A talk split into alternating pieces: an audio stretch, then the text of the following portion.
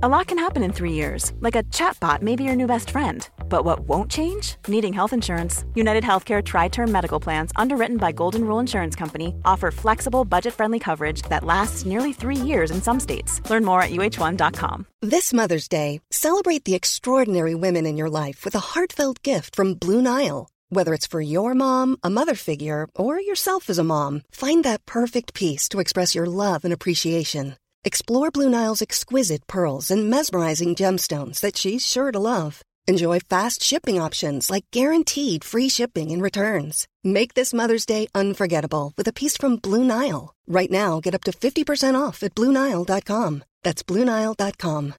Millions of people have lost weight with personalized plans from Noom, like Evan, who can't stand salads and still lost 50 pounds. Salads, generally, for most people, are the easy button, right? For me, that wasn't an option. I never really was a salad guy. That's just not who I am. But Noom worked for me. Get your personalized plan today at Noom.com. Real Noom user compensated to provide their story. In four weeks, the typical Noom user can expect to lose one to two pounds per week. Individual results may vary. Los invitamos a hacerse Patreons y miembros del canal para 1. Acceso adelantado sin publicidad. 2. Contenido exclusivo. 3. Mercancía. 4. Contacto directo con nosotros. Y 5. Más atención por su dinero. Chequen la descripción para más información. Bienvenidos a una emisión más de este podcast que esperemos sea uno de sus favoritos. Negas, ¿cómo estás? Muy bien, muy bien. Aquí muy feliz de estar en Polanco, mi zona favorita. Ahora sí, ¿cómo te la estás pasando? No, güey? es Polanco, no, no, no decimos dónde están los Goncuriel Ah, Studios. sí. Nunca Pero es que- nunca lo hemos revelado. Están, están en el quinto piso del Sumaya, por si quieren visitar. Sí, en- entonces, este, para que vengan. Eh, gracias, bueno, sigan, No, sigan. sí. Yo estoy ya, yo estoy diciendo Ya, le, le gan- le gana la conducción, y la- Perdóname, la, maña, perdóname. ¿no? La costumbre. Pues es que en esta mesa conduzco. No, sí, te sientes, sí. Entonces es- se me olvida. Es como, ese es el pedo territorial, ¿no? Así, algo así como hasta animal y, tribal, ¿no? Así. De- sí. ir a terapia Sí, y todo es- así para superar. así, Pero no se, no se preocupen, no va a ser una pugna física. Porque este es muy mamado. ¿no? Muy mamado. muy Desde, que te vivas esto quedó Ay, shock. a, a mí, a mí me está ya causando como, no sé, porque dice que... No, que- sí está Sí, mamado. no, sí. No abarco. Oye, a ver, a ver, déjame ver si abarco. Ponlo bien. No abarco. No, sí. tampoco. Sí. Ya así como que, no sé, hashtag me too, ¿no? Ya se empezó a poner incómodo. Sí. Disculpen, disculpen ustedes. ya no sé qué, qué del OnlyFans y no sé qué chingados. Buen negocio, güey. No, sí me han contado, Buen negocio, OnlyFans. me han dicho, me han ¿Cuánto dicho. sacas al mes? Pues no te puedo decir cantidades porque por, por lo mismo que no decimos que esto es polanco. no, Pero pues ya de que está en Polanco, güey. me da para comer. Me da para comer. O sea, me, me cubre mis gastos básicos. Una torta al día, pero sí. torta de jamón. Una torta de jamón. Así de 15 pesos al día. Allá fuera del metro. A veces, cuando me pongo muy sabroso y pagan más, torta de huevo, doctor. No, con. Y chorizo. la de chilaquiles Con ¿cuándo? ¿Eh? La de chilaquiles ¿cuándo?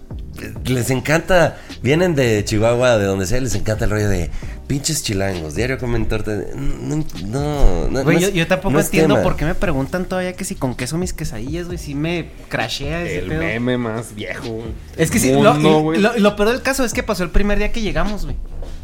Güey. Pero, a ver, pero ¿cuál es la discusión? Per- perdón, yo, yo ya no sé si te A ver, no, de preguntar. no, pues- o sea, este era de diario ese pedo. Así como ustedes con la She. Es- Chile, chile, chilaca, nosotros nos causa un chingo de ruido. Eso del. Bueno, nos causaba, güey. Ustedes ya es irrelevante. Si ustedes la quieren sin queso, cómensela sin queso. Nosotros lo queremos con queso, güey. ¿Qué, es lo que nos, ¿Qué es lo que nos queremos Las comer sin quesadillas. queso? Cosas hay cosas, Ah, las ¿no? O sea, varía mucho. Varía Pero, mucho. Lo o que sea, tú quieras. caso- O ¿Con sea, queso, sin quesadilla queso? de hongos sin queso, Sin ¿no? Bueno, es que para mí nunca ha sido un problema eso porque yo siempre pido todo con queso. O sea, si, si me dan Pero la opción de sin queso, hasta se me hace la- como de quesadilla de champiñones. Hongos, sin queso. Tortilla con champiñones. Oye, pero estás ofendiendo la identidad. Del chilango chi- promedio. Claro. Estoy- de estoy comportándome de como un foráneo. ciudades. Sí. como un, ¿cómo se llama? sí. No, un foráneo, un Chihuahua provinciano, Power. ¿no? Un provinciano. No, yo jamás diría esa frase, ni la, de esa palabra, ni la volvería a decir. Pero a- ahorita que ya estamos en este movimiento progre donde la diversidad es aceptada, ya cómensela como quieran, como dice Ned. Oye, qué rico Y con está quien el- quieran, ¿no? También. Qué rico está Estás el- hablando de las quesadillas. Sí, también, sí, la que sabía. Oye, qué rico está el conductor de este programa. No, qué rico está el whisky que nos regalaron. Muchísimas Sí. Hay que ponerlo a cámara. ¿Sí? A ver, ¿Cuál es? A ver, échalo. mira. ¿Le vas a hacer publicidad no pagada? Ay, güey, nadie nos está. paga nada, mamón. O sea, Igual nadie paga. Está en la basura Sí, porque como el va- vale se tanto lo- nuestro espacio, ¿verdad? ¿cuál es? ¿Bucanas este? Está en la basura porque el Dr. Stern se lo acabó de pico de botella. Por eso está alegre. Los Bucanas, pues por, por lo del norte y el narco y todas No, esas ¿es- cosas es? bonitas. No sé. Qué deli. ¿Sí, Ponlo, verdad? ponlo. Bucanas Sí, Master. Bucanas No Master. sé, güey, yo no lo toqué. Ahorita vamos a Oye, y hablar estos así de- remangados, fierro Oye, y ahorita lo, pariente. lo volteamos y estos dos empiezan. ¿Qué? Pues qué, pues qué, pedo, pues qué, cabrón. qué. Ahí sí, pinche bucana. Y los pinche dos están así de. Yo los iba a patrocinar, pero ya anunciaron también el otro. Ajá.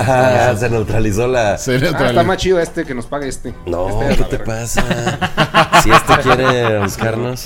Y Pero lo quita. no, ustedes, este, este es soy- nuestro podcast, nosotros este y ustedes el Bucanas. Ahorita dice, no, Bucanas gana todo. Yo también soy este, de Bourbon, ¿eh? Sí, él es de Bourbon. Me encanta el Bourbon.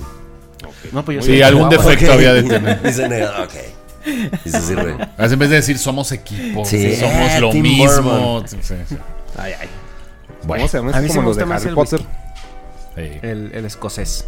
Es que el otro se me hace muy dulce, pero bueno, es, es otro pedo. Y pues bueno, ya me imagino que ya saben quiénes son los invitados. Primera, porque ya tienen como 10 minutos que, entraron estamos aquí. diciendo tonterías. Y segunda, porque va a estar en el título del, del episodio. Ni modo que no. Es, este, nosotros vivimos para y por el clickbait. Entonces ahí vamos a Claro. ahí. Claro, Como- entonces no entiendo por qué nos invitaron a nosotros. Exacto, sí, eso es lo que se nos estaba haciendo raro. Mm, No sé si van bien encaminados. este. Vayan a ver el episodio de Ana Julia, ese sí es clickbait. No, güey, sí. De hecho, sí, nosotros veníamos acá tranquilo y puros pinches temas densos, güey. Pero bueno, ahí lo van a ver. Y pues estamos muy contentos de estar aquí en Ciudad de México. Muchas gracias por prestarnos el estudio. La No, verdad hombre, es este un sueño ya conocerlos también. Somos muy fan del proyecto. Ya los habíamos tenido con nosotros en, en- en formato remoto. Así Esta es. es la gira, le llamamos la gira de los enlaces covalentes de carbono. O sea, en persona. Ajá. Y, y, pues sí nos ha, nos ha tocado ya eh, materializar eh, pues todos esos contactos que hicimos durante el año pasado y, y conocerlos y, y convivir con, con ellos, saber a qué huelen sobre todo, ¿no? Sobre todo, ¿verdad? ¿Y qué tal, qué tal el resultado? No, todo bien. O sea, todo bien. Bourbon, ¿no? Ah, Bourbon. Bourbon. Oye, hoy estamos estrenando estos estantitos, este, ¿cómo se llaman? Estas basecitas de Don Eric. Órale. Sí, es cortesía de Don Eric, nuestro querido productor. Pues cortesía. Bueno, se, se les está cobrando, Sí, les está cobrando la ¿Cortesía? Ya, ya sabe. No, neta. Ya es mundialmente famoso. Neta, Don Eric les está cobrando esta producción. Oye, Don Eric es, es no Neta. porque no es Don, güey, es por como la figura así como tipo el padrino que representa, ¿no? Cobra piso y todo, todo. Mm, porque- Claro, es, es- tiene como 24 Entras años, acá pues, y le pagas a Don Eric. pero es totalmente el capo de aquí, así es como el padrino. Así llega, Sí. cuando No- llega nuestro público, de hecho- qué de hecho, chingados Cuando llega Don Eric a la casa, con el estudio, al Concrete Studios, que no es mi casa, ¿no? O sea, es más el estudio. Este, entra, entra Don Eric y atrás está un violinista. Ahí se pone una prótesis. Culero. De hecho, yo no entendía por qué cuando entramos nos pidieron que le besáramos la mano. O sea, eso se me hizo un poco exagerado, pero. Ajá. Pero ne- El anillo, ¿no? Ah, el Sí. anillo. Ah, no, la mano. ¿no? No, yo sí le dije, nega, espérate, es la mano. Ay, ¿Qué le hace? Los dos. Sí, el anillo ya está. el anillo ya Sí. no, no. Eso nada más los papas. No, pues Ah, el niños. anillo. Y si, Ah. mide- y si mides 40 centímetros, ¿no? También. Y tus papás van por ti en la tarde. Pero bueno, este. Sí, el tema, el tema de hoy que vamos a tratar. Y es, pues, el que tenemos a dos comediantes con nosotros. Es precisamente la comedia. Hay algo Nunca que- me habían dicho lo tan Oh. sí. Ay, Qué insulto. Yo, yo vi, yo vi un episodio donde ya dijeron, no, mi, mi colega también, ¿verdad? Los ¿Dije eso? comediantes, sí. No se puede borrar eso. Esas mamón. Y a mí me Pero- dijeron que se iba a subir a los shows ya también. Voy ya, a, me- ya, ya soy comediante oficial. ¿Sí? voy a contarles algo del Dr. Stern. Eh, para él no es fácil el rollo de convertirse en comediante porque es una persona muy seria. Es una persona muy formal. Realmente todo lo que ha hecho, todos sus estudios, todas sus creencias, las toma muy en serio y para él es pues importante mantener ese prestigio. Entonces le provoca un, un, un choque, un choc, te iba a decir. Porque como son de Chihuahua es el Ah, choc. Entonces, Un el, el rollo de, uy, súper chingón, filósofo, es- este, poeta, teólogo y al mismo tiempo comediante en un foro donde los comediantes a su alrededor, que eso yo no lo había visto, me lo dijo, es, los comediantes a su alrededor, particularmente yo, cuando hemos compartido show, pues muy irreverentes, en mi caso hasta blasfemo, ¿no? Que eso es, eso es interesante porque realmente te estás subiendo a un foro donde pues tal vez el contenido de los demás no te representa, pero la gente pues al final está viendo todo junto, ¿no?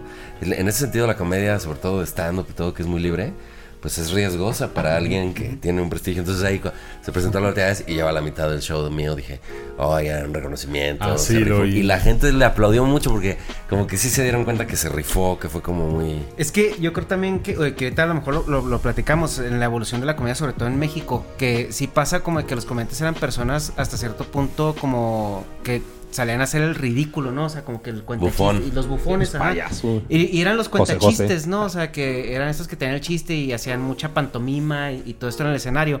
Y sí los veías como payasos, por así decirlo. O sea, en el, en el aspecto de que hacían un performance. Y yo creo que ahorita con el stand-up. José se ha- José así empezó, ¿sabías? No, no sabía. Sí, por eso Porque- cantaba la... ah, ya. Si es verdad, soy un Payaso. Pero ¿qué ¿Qué le voy a hacer? Ay, me caí. Pero El bueno. amor es ya no me ya, ya, toda, ¿no? Nos va, nos va a caer el copo. tienes razón, o sea, y, y a final de cuentas un poco sigue siendo así, porque si tú quieres dar risa de una manera, digamos, este, pues como muy honesta, pues tienes que también mostrar una vulnerabilidad. O sea, la persona que pretende hacerte reír no puede estar muy por encima de ti, ¿sabes? Tiene que ser una persona que está como al nivel, como que tiene sus defectos, que tiene sus... Entonces, o sea, no se trata de que el, el stand-up hable de, de uno todo el tiempo, ¿no? Me pasa esto, me pasa lo otro, pero sí es cierto que si tú, por ejemplo, estás muy neurótico hablando de cuando vas al súper y la gente lenta y me choque, me desesperas, ¿qué? ah, bueno, entonces estás mostrando que eres impaciente. Que Ah, eres sí, bueno, es que, es que parece que es gente muy alegre. Los no, es la gente más enojona que existe en el mundo. Así, todo les molesta. Así, fui al súper y, la- no sé qué, no abrieron la segunda caja del Oxxo. ¿no? Todo, pero- así de todo les molesta. van, llegan y lo critican. Y justamente lo que, lo que el, el stand-up te, te- también te permite es, o sea, refinar un poco de lo que te vas a reír. O sea, no es tanto como llegar y hacer pues la payasada o la pantomima, sino también puedes crear una premisa que tenga un poco más que ver contigo y traducirla a algo en la que las personas se puedan relacionar y pues, se rían, ¿no? Al final de cuentas. Entonces yo creo que también el stand-up tiene esa parte donde está como reivindicando el, el concepto que tenía sobre todo los mexicanos de la comedia a algo no tan como... plástico. güey. Ajá. Así de que esta es mi rutina y aquí se va a acabar. O sea, como que no necesariamente ves el fin al chiste. Que hay, o sea, sí puedes hacer chiste, chiste, chiste, chiste, pero a veces, bueno, yo- los que yo consumo, pues a veces son como que anécdotas. Oye, ¿cuáles consumes? Ah, comediantes, perdón. Sí, pues por ejemplo Bill Burr. O sea, de repente sí, en las nuevas rutinas sí mete como que chistes que ves que va a acabar desde el principio, pero como que va conectando temas y se me hace más orgánico. Es como una plática de peda, pero graciosa. Y obviamente muy ensayada, porque pues es Burr. Sí, sí lo topas. Sí, sí, sí, perfectamente. Sí, sí lo Perfectamente. conoces, tú que eres comediante. Sí, todo, Pero- todo pero- lo No, topamos. es que, ¿no? o sea, bueno, Este, es que lo puedes pero creo- to- todos sabemos todos quién es. Wikipedia, ¿no? Sí, estoy muy feliz. Pero creo que creo que el tema que decías tú es de la gente que contaba un chiste como de patio de la escuela, ¿no? Eh, sí, lo que pasa es que, bueno, yo, mi concepción de la comedia, sobre todo en México, pues fue el consumir la barra cómica de Televisa en los Sí, 90, Chin, ¿no? chin, el que no se ría. Ajá, y era, y Sí. pues tú veías que eran personas que pues realmente eran pues cuentachistes en tono payaso, veías a Jorge Falcón que se despeinaba y, y tenía como esta personalidad. Oye, a mí sí me daba risa. No, no, no digo que no, o sea, Daba, no. No, no, pero Chabelita sí es. O sea, no, no, no, no digo que no de risa, ajá, por- o sea, pero veías como el comediante bueno. como esta persona que, que, que as- iba a hacer el ridículo y siento que el stand-up te, eh, vino como a refinar un poco No, no esa es- concepción. No estoy tan seguro de lo de hacer ridículo, porque pon tú que Jojo Jorge Falcón con sus caras de pelea de gatos. Este, y Y la misma, ¿no? Siempre la misma. Este, No, bueno, no. Pon tú que, que se ridiculizaba un poco, pero la verdad es que le daba mucho color al chiste. Pero por ejemplo, Teo González, que es como un poco más, este, como, como serio. Flaco. Ay, sí, un poco más alto. Pues eh, guapo. más largo. Lo amo. O sea, es otro estilo.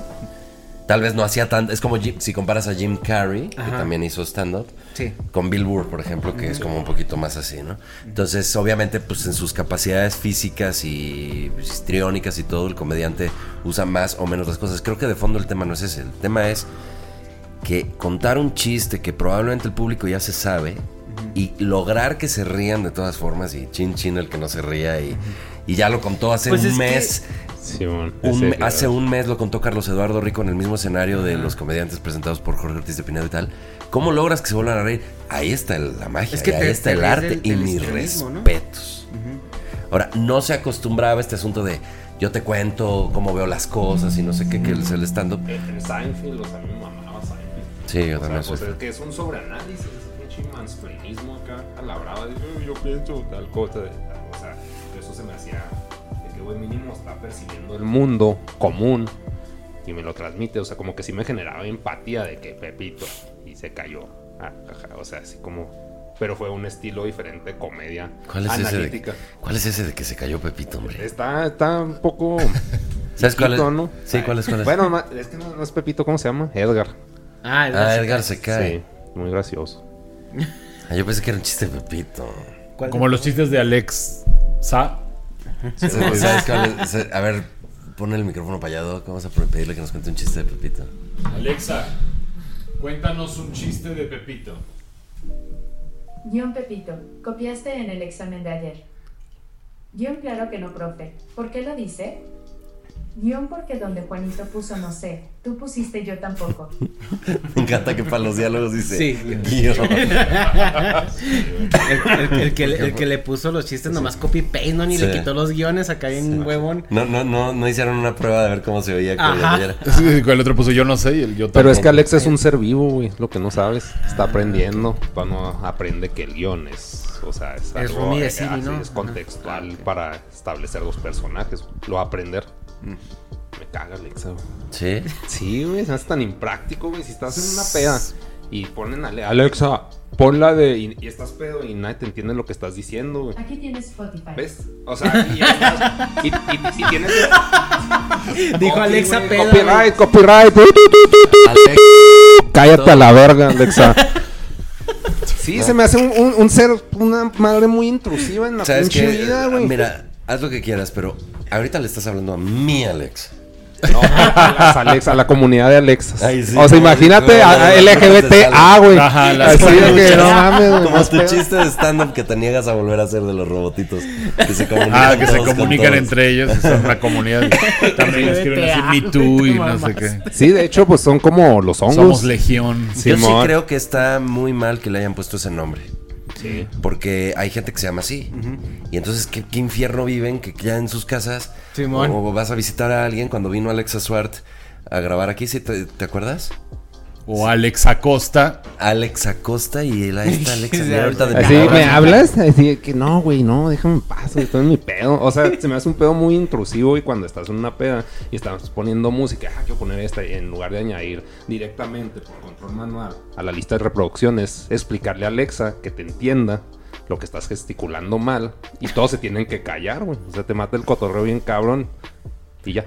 No, Yo creo por que eso no, el no apruebo es el Alexa. nombre. Yo creo que en lugar de Alexa debería llamarse como Rabanito. Sí. Rabanito. O, o que tuviera la Con no sé opción de cambiarle puede- el nombre, de- güey. No tienes De Sí se hecho, puede, sí, se sí. puede, De pero hecho, te, sí dan, me- te dan opciones muy cerradas. O sea, son dos o tres. Ah, ok. Así, Alexa Que o son- Alexo o Alexor. Alex Luthor, güey. Es que Alex- Alex Luthor. Alex. Es que yo creo que a- algo ha de tener que ver con la, a lo mejor con la forma en que se pronuncia el nombre a través de los, de los idiomas, ¿no? O sea, que sea algo como más genérico. Ah, digo que era la que le gustaba al Sí, que la porque hizo, en güey. francés Rabanito pues no se dice así. Rabanito. Le petit Raban. Petit Raban. Yo incluso traigo, yo voy a leer una cita en francés al ratito. ¿Vas a leer una cita en francés? ¿Por qué? ¿De qué nos vas a hablar, Doc? No, no. yo- Bueno, es que Los- el, los el, ya viene nos- preparado porque nos preguntaron que si queremos platicar. Sí, a ver, a ver qué chingados van a preguntar estos güeyes, ¿no? Eh, pues de hecho, justamente queremos hablar pues de, de la comedia, pero aprovechando que tenemos al Dog aquí y luego pasamos con Gon para ver un, un- un tema un poco más cultural. Ah, entonces me voy si quieren México. mientras hablan no, con no, no, no, no, Ah, yo ok. digo, a- ahorita vamos a tu expertise, pero Ah, vamos bueno, primero gracias. a, a- a- a- indagar. Siempre, siempre empiezan graben afuera la chingada. No, no, no, no, es que... Como va, los es- shows, Es, así. es contextual, es contextual. Eh, a nosotros nos gustaría saber o, o explorar el origen antropológico de la comedia. ¿Por qué nos reímos? Eh, es, una, es, es un, es un sentimiento que es como básico, así como, no sé, lo- los sabores bases, que es de amargo, dulce, esto y esto. Cállese. no me interrumpa. Oye, a estas hablar de- perdón. No a- se preguntas tan El sentido antropológico de la comedia. Oye, a estas alturas del partido te da risa Derbez. O sea, lo que hace ahorita, ¿te da risa? O ya dijiste, Ah, ¿es ya pregunta? fue, güey. Sí, No, a mí Derbez nunca me dio risa. eh, pero lo estás me, usando. me daba risa vecinos, donde no sale él. Cuando sale él, no me da Él no me genera. A mí siempre se me ha hecho fantástico. O sea, Casi lo amo. Es que- De es veras, que- Méteme a tus películas. Güey, yo, yo, yo me sé Soy de como tu memoria- hijo número 40. Yo No, me no, o sé sea- de memoria muchos de sus sketch- sketches de los 90. es De que memoria. es bueno, pero él no me acaba de. No me o sea, es él, simpatiza. no es. O sea, sus chistes, ándale, no me simpatiza. Sus chistes son buenos, pero algo, algo me acaba, no sé. Y tampoco, por ejemplo, la Pamela Peluche, no. Ah, güey, no, no, No, lo que güey. pasa es no que... me da. O sea, tiene algún que otro buen chiste. Es que yo ¿no? creo que la familia Peluche está así Pero- como. pero ya, además ¿no? siempre Para- es lo mismo, ¿no? Ajá, está diseñada para. Es, El yo chavo, siento que la, bueno, ajá, la Bueno, familia tiene Peluche. running gags, pero las historias, el- las tramas de la familia Peluche son buenas. el de drama, veras. ¿no? Yo digo que la familia Peluche fue como el protochavo para como su generación, Simpson, ¿no? Ajá. carne mexicana, no sé, un pedo así. Mira, eso es. Criticamos mucho y la, la madre, pero Sí, la, verdad es que esa es la demostración de que en México hay cosas que funcionan porque funcionan. o sí, sea, mon. la gente que dice, el chavo del 8, es verdad, no voy a decir que no. La televisión nos impuso cosas porque era, había muy pocas opciones. Sí. Nunca es malicioso, simple y sencillamente es. Este canal es muy grande, entonces ni modo que lo No, detengan. no, es un no, pero, super pero también creo, creo que hay que aclarar funciona, que esto está bueno. O sea, el- aquí no estamos diciendo Derbez es un pendejo, no mames, sino de que, güey, ¿te gusta Derbez? No, O no sea, estoy diciendo que, diga, que, o estén- sea, que no, no nadie estamos esté... cayendo en eso. O No, sea, sí no. reconocemos que pues hay una trayectoria y que... Estamos o hablando de gustos, pero Ajá, quiero apuntar algo que no, que no estamos diciendo aquí, pero lo voy a poner en la mesa. Ahí sí, ya lo puse. Sí, gracias. Quiero poner sobre la mesa algo. ok, hay gente que dice que el Chavo del 8 un poco como que nos arruinó la cultura porque es muy repetitivo, porque quién sabe qué, porque humor de pastelazo, por lo que tú quieras. Pero luego Derbez hace un montón de programas impresionantemente ingeniosos y creativos que irrumpieron mucho, ¿no? O sea, fue como de wow, o sea, el derecho al Derbez era lo máximo, de vez en cuando, luego XH Pero Derbez. ta- Pero al mismo tiempo surge la familia Peluche y acaba siendo de mayor gusto para el público. Sí, Los- pues, lo- es- me, más me básico. baso en Era- que ese fue el que se quedó Es más que era básico y retrataba también como satirizaba muy bien a como la dinámica mexicanas. familiar. Ajá, Pero acaba siendo un humor similar a, a estos programas tipo El Chavo del Sí, Ocho, sí, que es sí, un sí. sketchote. Bueno, en realidad no es un sketchote porque tienen tramas complejas, pero tiene muchísimos running gags. Sí, y entonces acaba siendo una cosa que nos hace sentir en casa, cabrón, y ni modo. Y ni Era modo. porque lo Sí. veíamos en la casa, güey. Bueno, Por eso. yo lo veía sea, en casa de mi novia y nunca me sentí como en casa. sí. Nunca me quiso. De hecho, me sentí, vieja, no, ella sí, la suegra es la que no. Y mira que le di sus besos también a la suegra, pero como que nunca... Sí, quítate a la No sé por qué no. No acabé de caerle nunca bien. Sí, sí, sí. No, yo creo que, o sea, Derbez no se puede decir que sea malo para nada. O sea, de hecho tiene... O sea, las ideas son buenas. A mí lo que me cansaba es como que, bueno, una vez que encuentro una buena idea, pero ya es siempre lo mismo. O sea, el de que alguien me explique. Ese es bueno. ¿Qué Pero te ¿cuántas pasa? veces puedes ver al de que alguien me Franz explique? Huppen, ¿cómo se llamaba? Este, Es buenísimo o- que alguien... sí, es bueno. El longe moco y el no sé qué son buenos. Pero ese es el que más Sí, me gustaba, por ejemplo. ese, Oye, o sea, pero ¿qué me dices de cuando el Pero longe sí moco- llega un momento que ya lo viste cinco veces y pues Sí, ya. o sea, Hans Pugenheimer. Pugenheimer. ¿Qué, qué me dices de cuando decía, el longe moco decía, bueno, me despido. Vete, vete. No, por favor. Vete, no, por favor. Qué maravilla. No, no, claro que tenía muy bueno. No, o sea, sí, Pero este, sobre todo a mí la es familia ahorita. peluche es la que no me gusta. O sea, ahí es donde sí, Sí. ya mm, dejé de.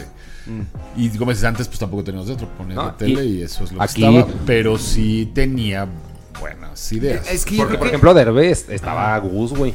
Estaba Gus bueno. Rodríguez. O sea, supongo que también la familia peluche. Pero Gus Rodríguez no. mames, o sea, como que traía un Gus Rodríguez, tipo. Fran. Pepe. Sierra, Héctor Valdés, Fran Evia, muchos más amigos muy talentosos. Elías Solorio fue el productor muchos años.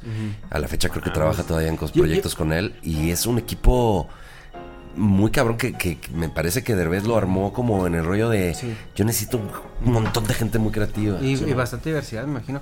Pero también el, el- un logro que tuvo Derbez, güey, en esa época es que se volvió meme antes de que los memes existieran. Simón. Sí, ¿Cuál- pues por, lo, por el pedo de la repetición. Ajá, por el pedo de las repeticiones, el pedo de que, o sea, ya cuando le decías a alguien, ah, no mames, Vivi, o sea, ya lo ponías en este contexto. Ah, ¿por qué no eres una niña normal? Ajá, Oye, persona Regina Blandón, que es pretenciosa. una- Regina Blandón, que es una fantástica actriz que está haciendo una carrera bas- bastante completa, vaya, no. O sea, muy cabrona, como que no se enclaustró en nada, o sea, como que tiene, tiene rango y todo. Es, lucha todavía a la fecha que en Twitter le siguen poniendo, ay, Ay. Vivi, ¿por qué no es una pobre? ¿Y tú crees que eso va a acabar? Qué culero? ¿eh? O sea, No te creas, no sé. Pues O sea, que si- si es- le eres gusta, un meme, no, ajá, no o sea, sé por qué. No, pues que a cualquiera le puede gustar o no, pero pues que te lo digan diario a todas Sí, horas de que, un personaje sí, que no. hiciste hace años. Pero ahora sí, Doc, ahora sí, que a ver, Doc, cuéntenos. ¿De dónde viene la comedia como, como ser humano? O sea, ¿cuándo nació? Eh, y este sentimiento Pregunta bien cabrona, ¿no? Así que Pues no me sé, dijeron que íbamos sea, a hablar de A mí esto. me dijeron que era un erudito, que él sabía Todo. eh, La, wiki- la, la Wikipedia. ¿Quién te Wikipedia mintió como- de esa manera? La Wikipedia, porque le dije que era, le dije que era la Encarta 99 y me dijeron que, que Es como el a chiste la de- la encarta 99 euros. Es como el chiste de...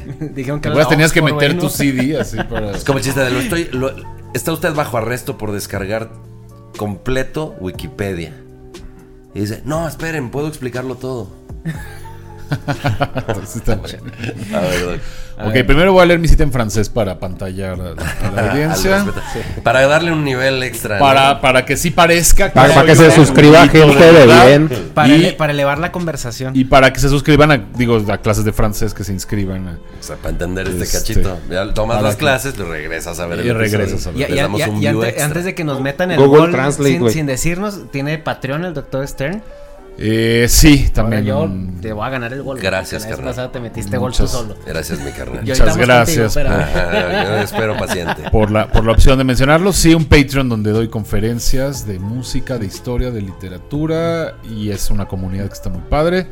Por un precio que la verdad da risa, 100 pesos al mes. a mí también me da risa. Así que si quieren, quieren Así de que, ¿cómo ah, puedo estar cobrando eso? Si quieren aprender cosas para tuitear para y aparecer en 100 Es de Mamador, al, al Muchas, Patreon del. muchas gracias. del La verdad es que sí, sí se pone padre y pues sí es un precio muy bajo, ¿no? Para tantas conferencias y eso. Eh, dice, le rire est satanique. Il est donc profondément humain. Il est dans l'homme la conséquence de sa propre supériorité et en effet, comme le rire est essentiellement humain, il est essentiellement contradictoire. C'est-à-dire qu'il est à la fois signe d'une grandeur infinie et d'une misère infinie. Eh, Son como 10 páginas. Se me antojó ¿Sigo? una crepa. No, no, no. Es- o sea, pues. Es de, de, Char- ¿no? de Charles Baudelaire, del gran poeta romántico Charles Baudelaire, que era muy serio. Si ustedes creen que yo soy serio, pues Baudelaire sí era serio. Hay gente que no se ríe jamás. Ah, ¿sí? Absolutamente jamás. Ajá. Y yo creo que Baudelaire era uno de esos. Pero está diciendo, ahorita voy a traducir la frase. no Yo no me se preocupen. Está haciendo un... Esta frase es de lo mejor yo creo que se ha dicho sobre el tema de la risa. Dice... mm, la risa es profundamente... Pero se me movió esto. ¿Qué cosa? Ah, el documento. Sí, sí. Las dos. De esas que te, sa- de esas que te sale un anuncito y- de, de- Sí, sí, sí, sí. de- de cerveza o algo con una chava en bikini. Ya distraído para siempre, güey. No, dice, la risa es profundamente humana. No, perdón, la risa es satánica. Ándale, qué cambio. Así empieza. La risa es satánica. Así soy yo. La risa es satánica. Ah, ya poseído. Sí, ya posee. es por lo tanto profundamente humana. Mm. Es en el hombre la consecuencia de su propia superioridad. Y en efecto, como, eh, bueno, eso se refiere, o sea, ningún animal se ríe y tal, o sea, la, la inteligencia humana, la superioridad, digamos. Pero las llenas no realmente no están Pues, divertidas. O sea, solo hacen un ruido que parece risa. Así. Bueno, en, la película de. Rey León, sí, Whoopi Goldberg sí echaba buenas carcajadas. Sí, ¿no? claro. De su propia superioridad. Y en efecto, como, como la risa es esencialmente humana, es esencialmente contradictoria. Es decir, que es a la vez signo de, un- de una grandeza infinita y de una miseria infinita. O sea, aquí podríamos quedarnos nada más con esta frase un rato analizándola. O sea, está diciendo un montón de cosas que es contradictoria, que muestra una superioridad, pero también una miseria. Eh, y la risa puede ser vista, o sea, algunos la ven con mucho recelo, con mucha desconfianza, como algo diabólico, como algo peligroso. Otros, para otros es así la- el bálsamo que cura todo.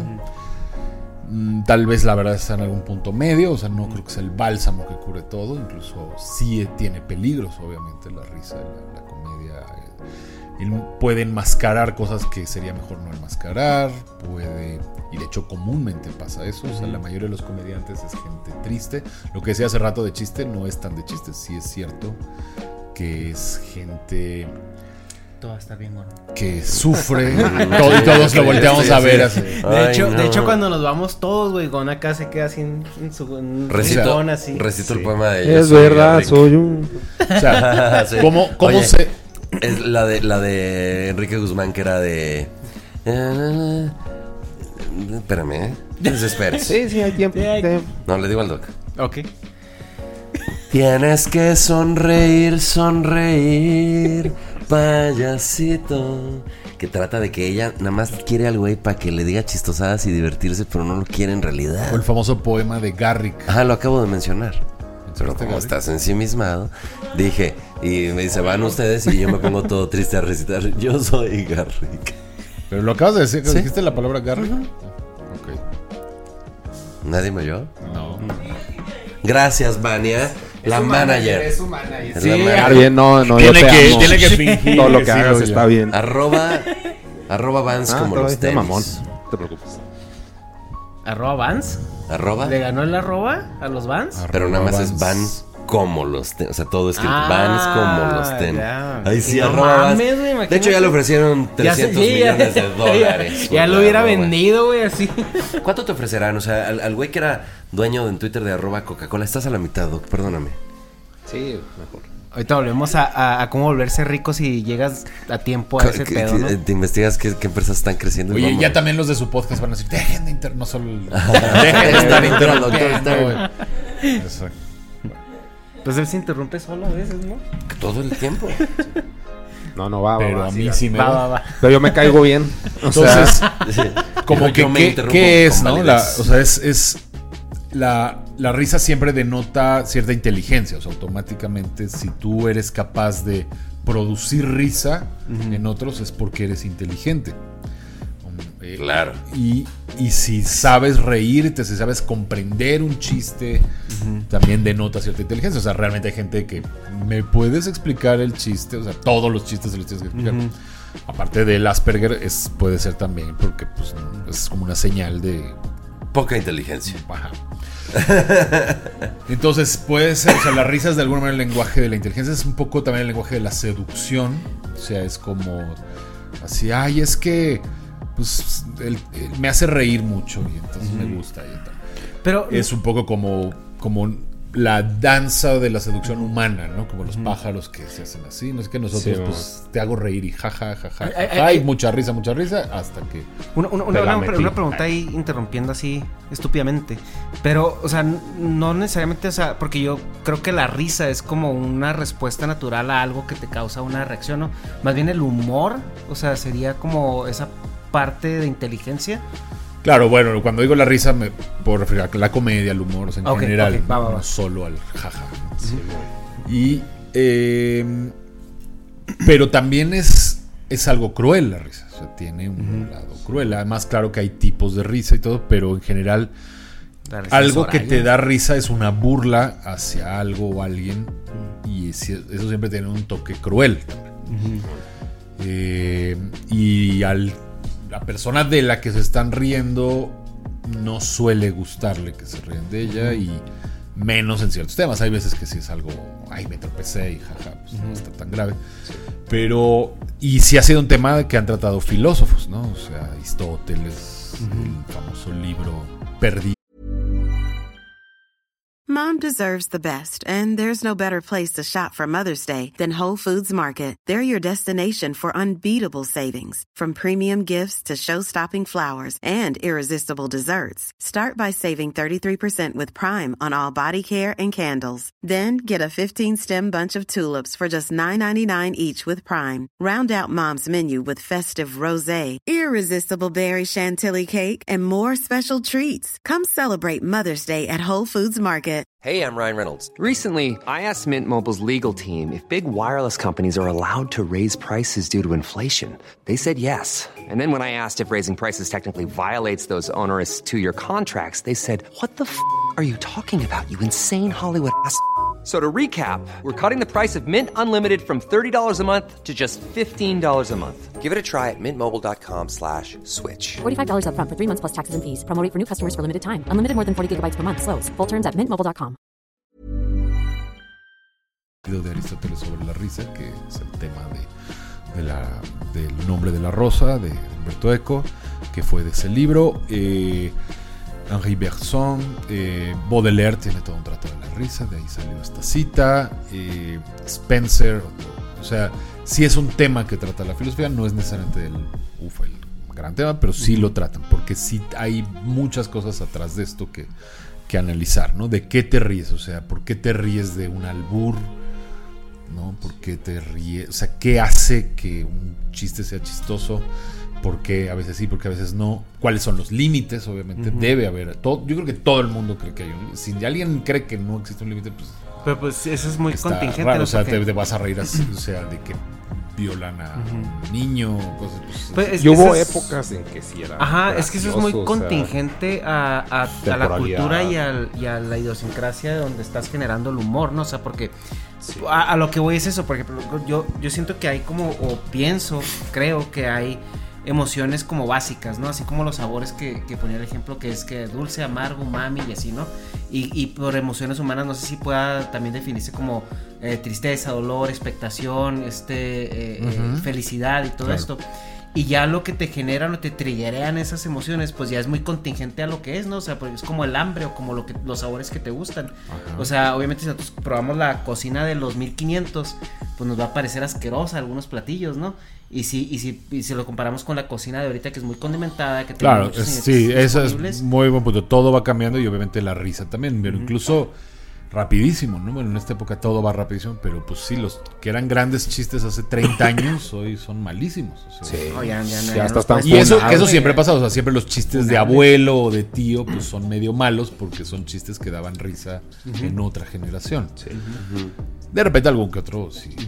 Bueno, Sí, si hay un humor universal, o sea, sí te puedes seguir riendo de chistes de Bueno, hay un, chiste, hay un chiste que sigue muy vigente desde los años 60. Es el de ¿Cómo suena el timbre de James Bond? Dong. Ding dong. Sigue teniendo mucha validez y relevancia. Salud. Cada vez que sale una nueva película de James Bond se renueva el chiste. Ahora Como el pensemos- de los presidentes de acá. Siempre era el mismo chiste de Pepito. Del presidente aventándose del avión con su imbécil. Ah, sí, sí, Y sí. Yo lo vi con Cedillo, con este, con Fox. Hay varios, ¿no? Del avión de- Sí, es, es el de que están el presidente de Estados Unidos, este presidente de México, o sea, el que sea en turno, Pepito y el Papa en un avión. Entonces hay un pinche problema, se tienen que echar en paracaídas. Pepito Todos se influencer. avientan, solo queda uno. Pepito y el Papa son los únicos que quedan ahí. Porque además el piloto es de hay un problema y vamos a tener que at- aterrizar, este, se va a caer el avión. Adiós tontos y se avienta con uno de los paracaídas. Solo queda presidente de México, presidente de Estados Unidos, bye, bye, bye. Y entonces el Papa está bien afligido y dice, hijo mío, Ahí sí, hijo mío, quédate vos con el paracaídas. Ya, no, no se preocupe, el pendejo de AMLO se aventó con mi mochila.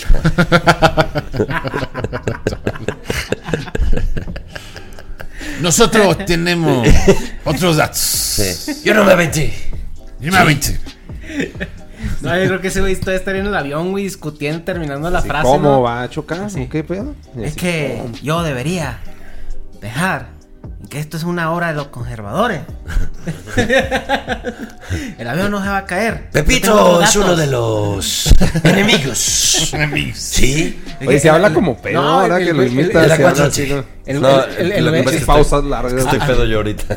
Ah, AMLO estaría diciendo que no, el avión no se está cayendo. Yo tengo otro dato. Tengo otros datos. Sí, sí, Ay, señor. Sí, ok, bye.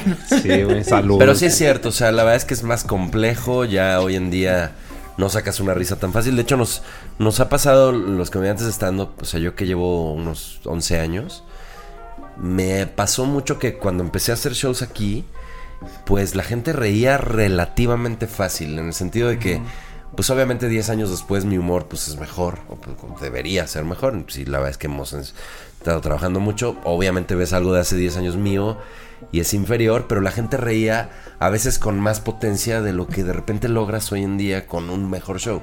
Y el Y tema es cada que vez la exigencia empieza a ser mayor porque empieza a haber más conocimiento de más opciones y todo.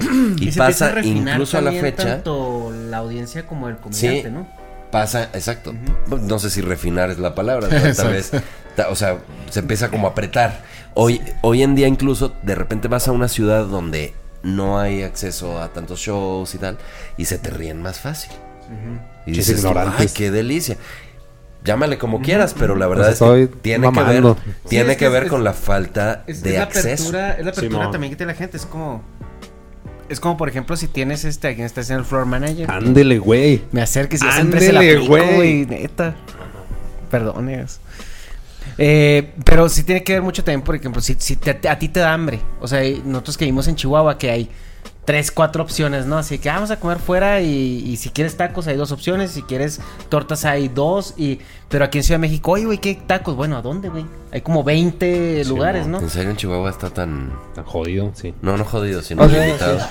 limitado de opciones. Sí, Aquí, tratando- aquí no hablamos mal de ninguna es- ciudad, ni de Mexicali. No, sí, está la- exagerando, pero. O sea, es, es un decir, o sea, bueno, la, la comparación, por si ya se nos van a echar luz de Chihuahua, no mames, güey, o No, sea, yo se soy nos de ahí. echan, güey, pero, o sea, es El pedo es de que, o sea, sí, o sea, no es lo mismo tener, o sea, bueno, vamos a comida rápida, pues, o sea, decir, güey, vamos O sea, a hasta los- McDonald's como o a los Burger conciertos, güey. Aquí de que, ah, pues es que este fin tocan cuatro bandas que me gustan. Ajá, pero voy a ir a una nomás. Ajá, por ejemplo, allá en. San Diego, güey, cada fin Va de semana Molotov. tienes, Bueno, tienes, o sea, Molotov. 20 conciertos de bandas que, que quieres ir a ver, ¿no? Entonces tú eres un poco más eh, Selectivo con tu para escoger a- también, a, cuál, a cuál te gusta más. Sí. Entonces también me imagino que aquí donde, en- en- sobre todo en Ciudad de México, que hay muchísima competencia, el nivel se sube y la gente también está esperando es que esa, que esa barra o esa comedia sea más sofisticada cada vez. Sí, mon. Sí, es verdad, es verdad, tal cual. No tengo nada que agregar. Ok. Lo dijiste con Entonces- muchísima claridad. Pues Volvemos, yo ¿no? ya tampoco tengo ¿Decía? nada que agregar. Eh, ok, entonces decía que hay muchas formas de risa, muchas interpretaciones. La primera que hay que distinguir es como, bueno, la risa como un impulso, como una señal física de alegría. Es más o menos como el perro moviendo la cola. O, o- que da, ¿Cómo le hace el perro? hace. Hace- Bueno, en realidad no le hace así, en realidad nada más se mueve la cola así. El perro está así súper serio y la cola El perro parece que te va a madrear, güey, la pinche cola así, ¿no? Ya si se emociona mucho, pues está así. ya le empieza a hacer. Si no me caes tan bien. Bueno, sí. Entonces son, son, son expresiones físicas de alegría. La nuestra sería la risa. Pero esa parte intelectual detrás de la risa, sí es exclusiva del ser humano. Y esa es la que va mucho más allá. O sea, pensemos, cualquier persona así como sabia de en cualquier cultura, un, budista muy serio, un, eh, no sé, un santo, lo que sea, no nos lo imaginamos riendo carcajeándose. o así, o sea, es... Pues más que todo un mártir, ¿no? ¿qué? Un mártir, por así decirlo. Pues cualquier persona que, que sea muy sabia o muy erudito. Si no te imaginas a o- Buda, güey, o Santa, exacto, Buda. Ah, me los O- hice pendejos, creen en Sansara. Obviamente a un mártir, pues menos, ¿no? Ajá. Que curiosamente, a más de un mártir ha hecho algún chistín a la hora de, de su muerte. Por ejemplo, San Lorenzo, que lo asaron a la parrilla. Lo, lo- Dijo, a la parrilla lo- sabe mejor. Lo echaron y de repente dijo, ya hora de voltear la carne. ¿no? Y, y pues O la- fueron sus últimas palabras. Ahí sí. O, o el, o chiste, o el chiste de cómo saber si, si Juan Arco fue soltera, ¿no? No, ese no, ese Sí, está claro. No, ¿Qué es que, es que eh, ahí la pregunta Virgen, capciosa, no güey. No, bueno, so- sí, virgen. Ahí la pregunta capciosa no era la que, la que, la que dijo este, era, era la opción de que si tú ves a, a dos, a dos mujeres comiéndose una paleta, ¿quién es la, quién es la virgen? La, ¿Quién es la la que la chupa o la que la muerde. Ajá. La, respuesta correcta es la que trae el anillo. La que trae el anillo. Sí. O- oye, Y tú, hay, hay- hay otro. No mames, güey. Santo No mames, Tomás. güey, no mames, ¿Qué es eso, güey? ¿Eh? Santo Tomás Moro contradijo a Enrique VIII hasta el punto en que pues lo ejecutaron. Y este, tenemos un episodio de eso. Y Tomás Moro dijo, ayúdeme a subir a la... a la- lo iban a colgar, ¿no? O lo iban a guillotinar, creo. Ujú. Eh, Creo que no, lo- la guillotina no se había inventado. Lo colgaron. O colgado o decapitado. Ah, no me decapi- acuerdo. Bueno, entonces dijo, ayúdeme a subir. O sea, al, al- Bueno, al verdugo le dijo, ajá. este, help me up, help me my way up. Dice, I'll see myself to my way down. O sea, como de yo me encargo de, de la bajada, una cosa así. Y le llaman gallows humor, que es el humor de gallows es como las estas, este, ay, estoy haciéndolo todo mal. Pero como de ya te vas a morir. O sea, como humor de ya valió madre. Y la película de la mosca de Steven Soderbergh, ¿se acuerdan? Que es Jeff Goldblum, que se está convirtiendo en mosca toda la película, una fascinación. Gran parte del encanto de la película es que mientras más se degrada, más chistoso es. Porque está ya haciendo gallows humor, o sea, ya está todo perdido y el humor, cabrón. Y sí te salva. Un poco, es que eh, esa es la siguiente que voy. en es, o sea, en- estamos viviendo el máximo tiempo, o sea, la época de oro máxima que se conozca en toda la historia de la comedia. Sea, nunca antes había sido tan importante la risa y tan había tenido un papel así. Eso siempre era el bufón, el ahí para un ratito. No, sé qué. No, ahorita todo es risa. Todo, todo, todo el tiempo. la, la virtud más elogiada por la sociedad de hoy es el ingenio. La capacidad de hacer reír a otros, de decir cosas ingeniosas. Cuando antes era algo menor. O sea, pues, está padre Pues el ingenio, pero pues después era muy secundario, ¿no? Porque an- ¿Crees que tenga que ver por el, por el tengo, por el tiempo de ocio? Porque antes el rey de que, oh, me tengo que reír cinco Sí, minutos. claro. Y lo tengo que hacer órdenes. Tiene que ver con varias cosas y esa Pero es una aún- de ellas. Hay mucho más tiempo de Ah. ocio. O sea, la gente cree que somos más pobres, que somos más, estamos más flojos. No es cierto. Tenemos mucho más tiempo libre, mucho más rato para, para divertirnos, entretenernos y podemos vivir bien trabajando mucho menos horas, gracias sobre todo a la revolución industrial y la tecnología. O sea, ¿cuán- ¿cuánto se tardaba alguien antes en coser una- un saco a mano y pues, hoy sale así? Pero aún, Sí, aún entonces- si nos vamos más atrás, eh, Sí, a mínimo ya no es tu tiempo. O sea, la máquina se puede tardar Claro. al mismo tiempo, pero ya no es tuyo. Claro. o sea, de manera casi casi eh, prehistórica, la risa era como una forma de comunicar que que había pasado un momento de tensión, ¿no? O sea, porque bueno, la, la mecánica de la risa es que primero es una liberación de Claro, tensión. exacto. Entonces, o sea, no sé, se puede teorizar que la primera vez que se rió el ser humano fue cuando casi se lo chingaba un mamuda a alguien y salió vivo. Pero y justamente cagaban de la fíjate risa, cómo ¿no? ese es otro concepto de o- risa, sí, porque no tiene nada de intelectual, es Ajá. pura expresión. Era, algo más, más visceral, De más alivio. natural. Sí, Ajá, de alivio. O que alguien se cae. De nalgas. Eso yo creo que sí ¿Eh? tiene algo No, más eh, intelectual. sí, eso es. O sea, porque por ejemplo un perro no se ríe de que se cae otro perro. ¿Por qué nos reímos O de sea, es muy pasan- básico, pero sí es intelectual. ¿Por qué nos reímos de esas cosas? Porque se ridiculiza a la otra persona y, y si no le pasa nada, si no, o sea, porque obviamente si se cae y Es se mata ya ni al tensión, caso. ¿no? O sea, porque no le es- pasó nada, quedó en ridículo, entonces te ríes Es- porque tú no estás en esa situación. Exacto, como exacto, dice- es un alivio de que tú no estás en esa situación, pero también Una es, catarsis. es una Empatía. está, está- o sea, te estás burlando de que esa, como que esa persona es tonta, o sea, alguien que se cae es tonto. Porque Pero pues, es- es- alguien chido es- no es- se puede Es como caer, esta línea es que dice. entonces es torpe. exacto. Que dice este. El, el cojo, ¿no? De, de que es la diferencia entre qué pendejo y qué culero, ¿no? O sea, que si, si realmente La hay un accidente y le, y le pasa algo grave, o sea, te, te, te, te preocupas demasiado, ¿no? O sea, te, te ofuscas. Pero si ves que no pasó nada, entonces se libera esa tensión del, del momento de que, que qué pasó, ¿no? O sea, y... Justo ayer estaba yo pensando porque me tropecé en una banqueta y dije, ay, como los de Puebla, ¿no? De cuando pusieron el... Sí, la, la ciclovía. Y entonces todo, todo el video, todos los videos eran de que qué risa. Se cayó la señora, se cayó el güey. Porque a nadie le pasó nada serio. Ajá. Si a uno le hubiera pasado algo serio, ya ninguno. Sí, Claro, pues, esas son más los- la justamente las risas. La comedia está en, en, en un límite. que Dicen que hay que doblar, pero no romper. Exactamente. Mm.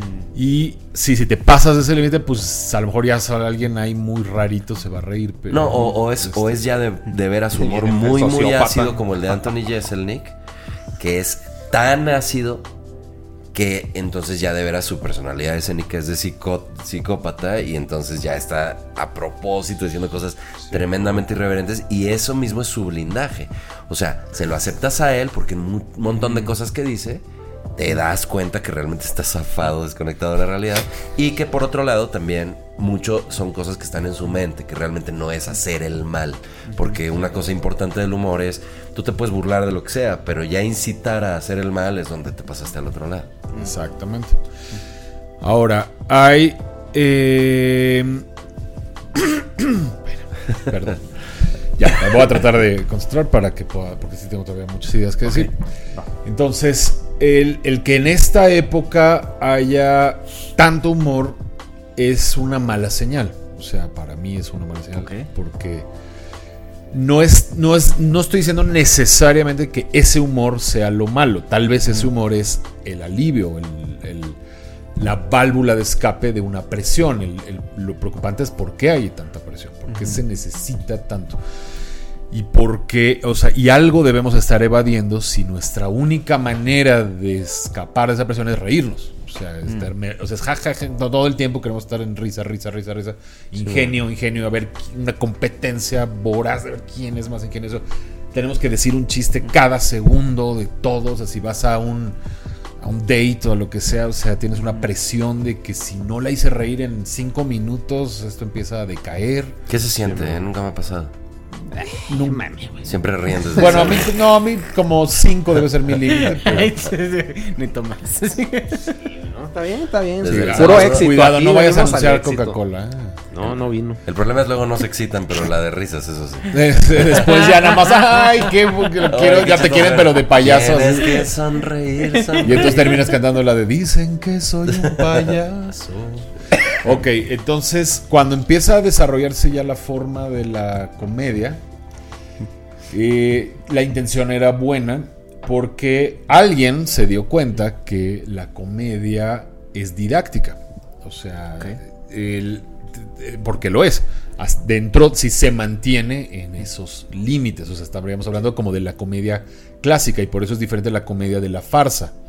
La farsa es el género que solo te quiere hacer reír. Así, ja, ja, ja. Mira, puede dejar una microenseñanza por acá y por allá, pero para O sea, nada es lo esencial. Pero la comedia, comedia, en el sentido más elevado, se considera incluso un género literario mayor junto con la tragedia.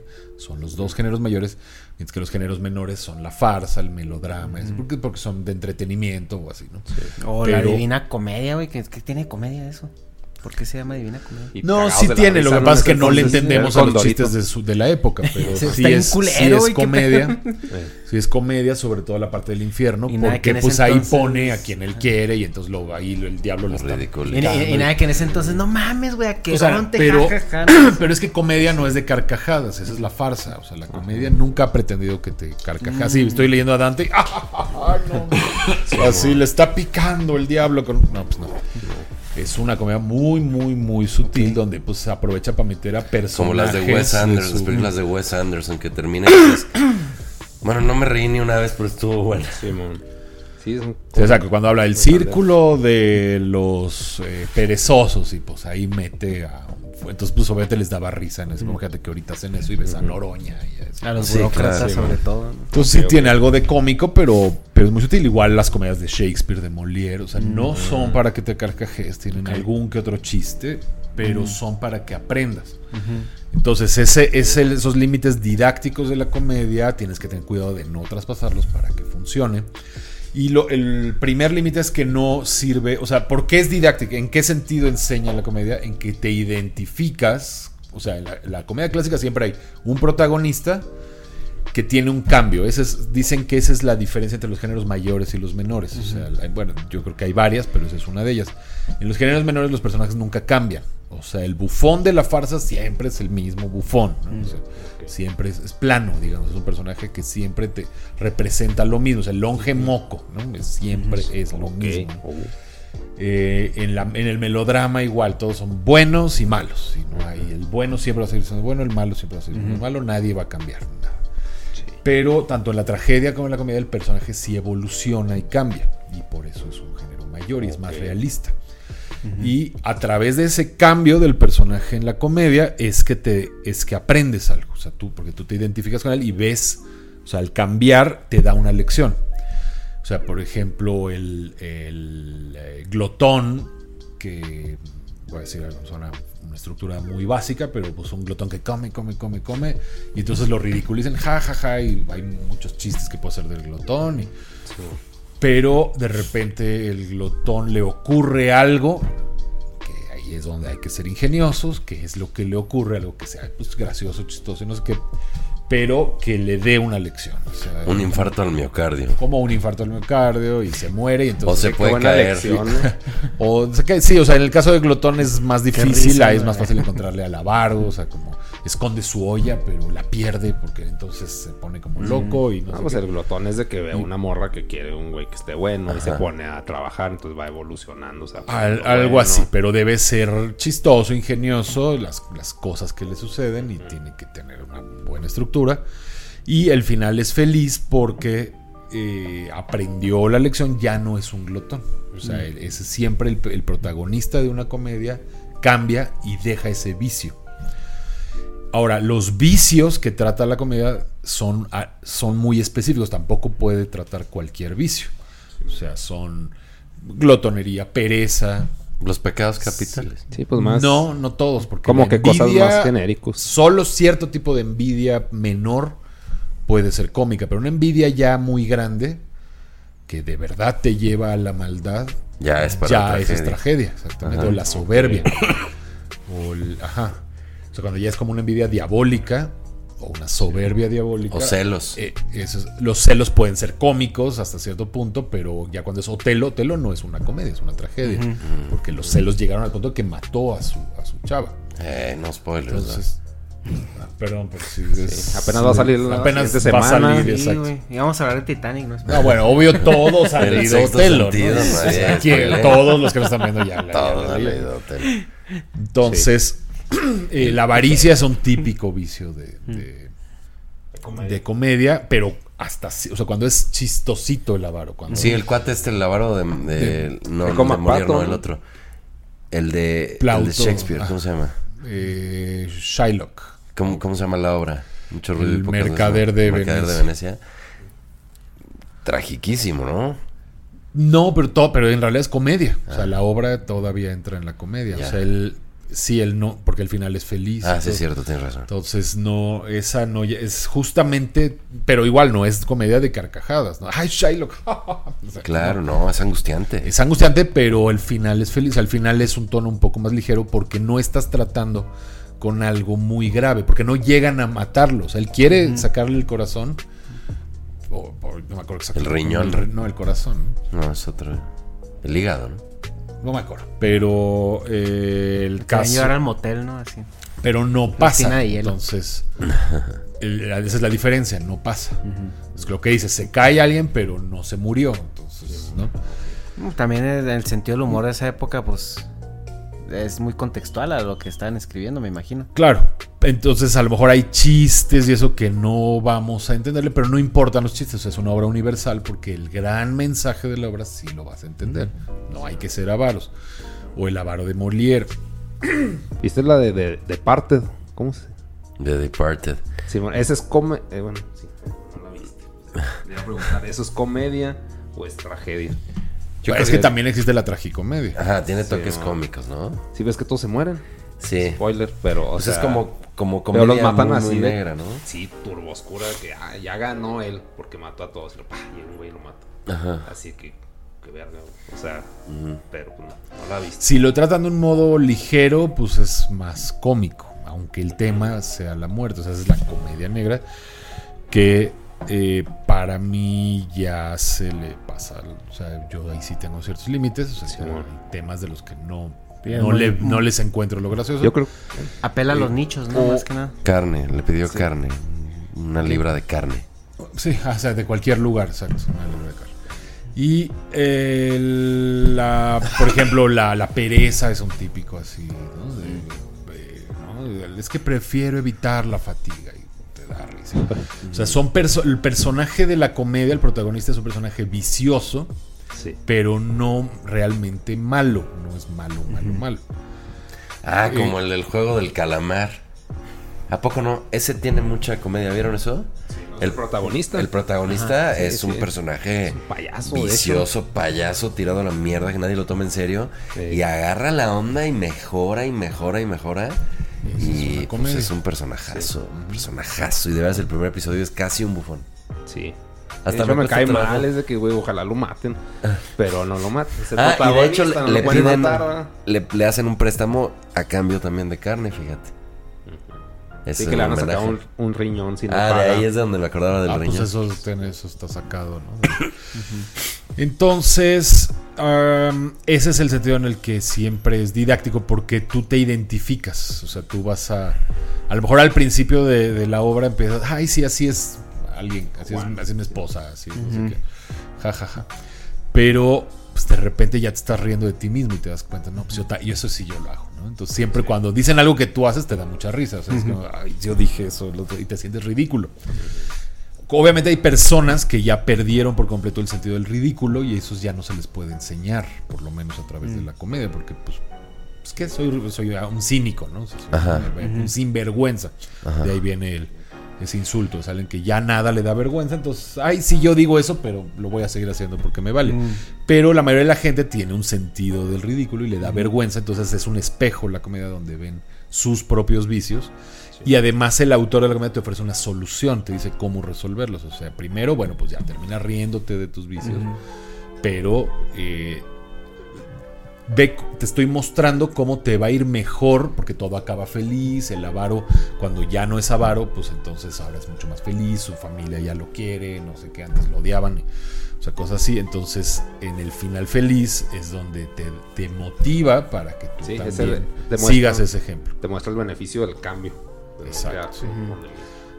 Cualquiera de estos vicios se puede llevar a- también a la- al extremo y a la tragedia. O sea, la avaricia también puede llevar a matar. Puede, o sea, Macbeth, por ejemplo, esa es una tragedia porque llega a matar a su rey por pura avaricia y cosas. Entonces, cualquiera de estos vicios se puede llevar a un extremo y convertirse en tragedia, pero si se mantienen dentro de ciertos límites, son cómicos.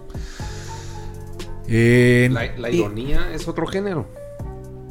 La pues es una forma que siempre, eh, y de hecho es termina siendo muy cansada la ironía. O sea, imagínense que alguien siempre hablara irónica. Ah, sí, porque yo, entonces Es que por- no sé qué. No, pero, o sea, es que aquí a lo que voy es que, por ejemplo, va a sonar muy mal. Es Robin Williams. O sea, que, ah, es pinche payaso así perpetuo. Y el hecho que se mate, o sea, es horrible, es un hecho irónico para mí, pero a mí me da risa. De que estás mamando, o sea, eras pinche falso. El hecho que caiga la falsedad y gane la verdad, de que la tristeza le ganó, para mí eso es gracioso. Entonces, pero es irónico. Y, y todos así. Sí. Pe- Pero, es así que, ay, o sea, pues tanto que estás mamando y que daba así pláticas de. Bueno, no sé si daba pláticas, pero, o sea, vi un video donde no, échenle ganas y no se maten y no chilo, el güey se mata. Pues es que eso es, ese es un, que, güey, un símbolo perfecto O de lo que estoy diciendo, que así es toda nuestra época, no es él. Es toda la época. Todos estamos siempre haciendo cosas chistosas y, y échenle ganas y ríete. Tú ríete de todo. Ese no es un buen consejo. o sea, no te rías de todo. Mm. O sea, reírte de todo, pues eso significa evade todo. O sea, Y no, el, es- el- el valor social de la risa, porque vemos que era en, en una temporada se, se con- se consideró un privilegio y creo que hasta la fecha se considera un privilegio. Y lo vemos en la época, por ejemplo, de los reyes que tenían su bufón. Y era como que el rey era el que tenía el privilegio de que alguien viniera a hacerle payasadas para que el rey se riera. ¿Cómo, cómo, cómo fue esa, o cómo, ah, qué papel ha jugado en sí el humor, la risa, la comedia como, como, como, la, como la conocemos? Bueno, Te fuiste muy profundo, güey. no, no, está bien, está bien, son buenas Está preguntas. platicando de acá. Yo soy el profundo, güey. Son, son, son buenas preguntas. Siempre sirvió. O sea, la diferencia es que la comedia se mantenía en un estricto límite. O sea, era una parte de la vida y una parte pequeña ¿no? de la vida. Lo que ha cambiado es que ahora es la parte más grande de la vida. O sea, todo es risa, todo tiene que hacernos reír. Y no, y no toleramos un minuto de aburrimiento. todo es como Es nos como tenemos que ex- entretener. exceso de dopamina, ¿no? O sea, Exacto. como que tenemos que estar Entonces, en como que eso necesariamente para mí, al menos, que yo soy alguien muy serio, es un problema. Claro que la gente que no se ríe nada, a lo mejor sí hay sabios, así un sabio budista, pues a lo mejor no se ríe y es, Es que no tiene malvado. TikTok. Pero, tam- pero el problema es que también la gente realmente mala no se ríe. Entonces también ese es el otro extremo. Por eso decía que debe haber un punto medio. La gente mala no se ríe, ¿eh? No, yo sí considero. Pues son los, Se- son los malos. Se los que más ríen, la pero, de- pero, pero no se ríen con una comedia de Molière. Eh, Se ríen. Por sus planes malévolos. Exacto. Esa es la risa. Sí. de- sí. Claro. Siria. Sí, pues por ejemplo, o sea. O el- sea, se ríen internamente de cuando se están vengando o algo así, pues disfrutan, eso les produce. O cuando hacen. Pero esa es una risa diabólica, justamente. Yo, yo, Es yo una lo- risa mala. do- donde lo he percibido, pues cuando llegué a hacer un open mic, bueno, o sea, sa- salí en un, un open, open mic, open mic en Condesa, ahí el elitismo, bueno, mis estándares estaba alto. Entonces ahí decían, los pobres y todos, hilarante. Y así, güey, pues existen, pero o sea, para ellos era así como que un sentido de que oh, son menos que yo. Y eso era lo gracioso, era como una Eh, comedia Eh, malvada. eso es lo que dice aquí eh, Baudelaire, exactamente. La risa es satánica, en ese- lo dice en ese sentido, que es signo de superioridad. O sea, es lo que decías, te ríes del que se cae porque él es un idiota y tú no. Siempre los ricos humillando a. El- Siempre el rico. claro, el rico Sí. siempre humillando al pobre. Sí. Es de mis gifs favoritos.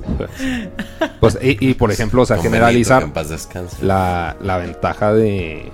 ¿Cómo se llama? Del chavo es que ahí apela a sus iguales. O sea, no es el rico así cagando el palo. De hecho, el rico es el, el ridiculizado.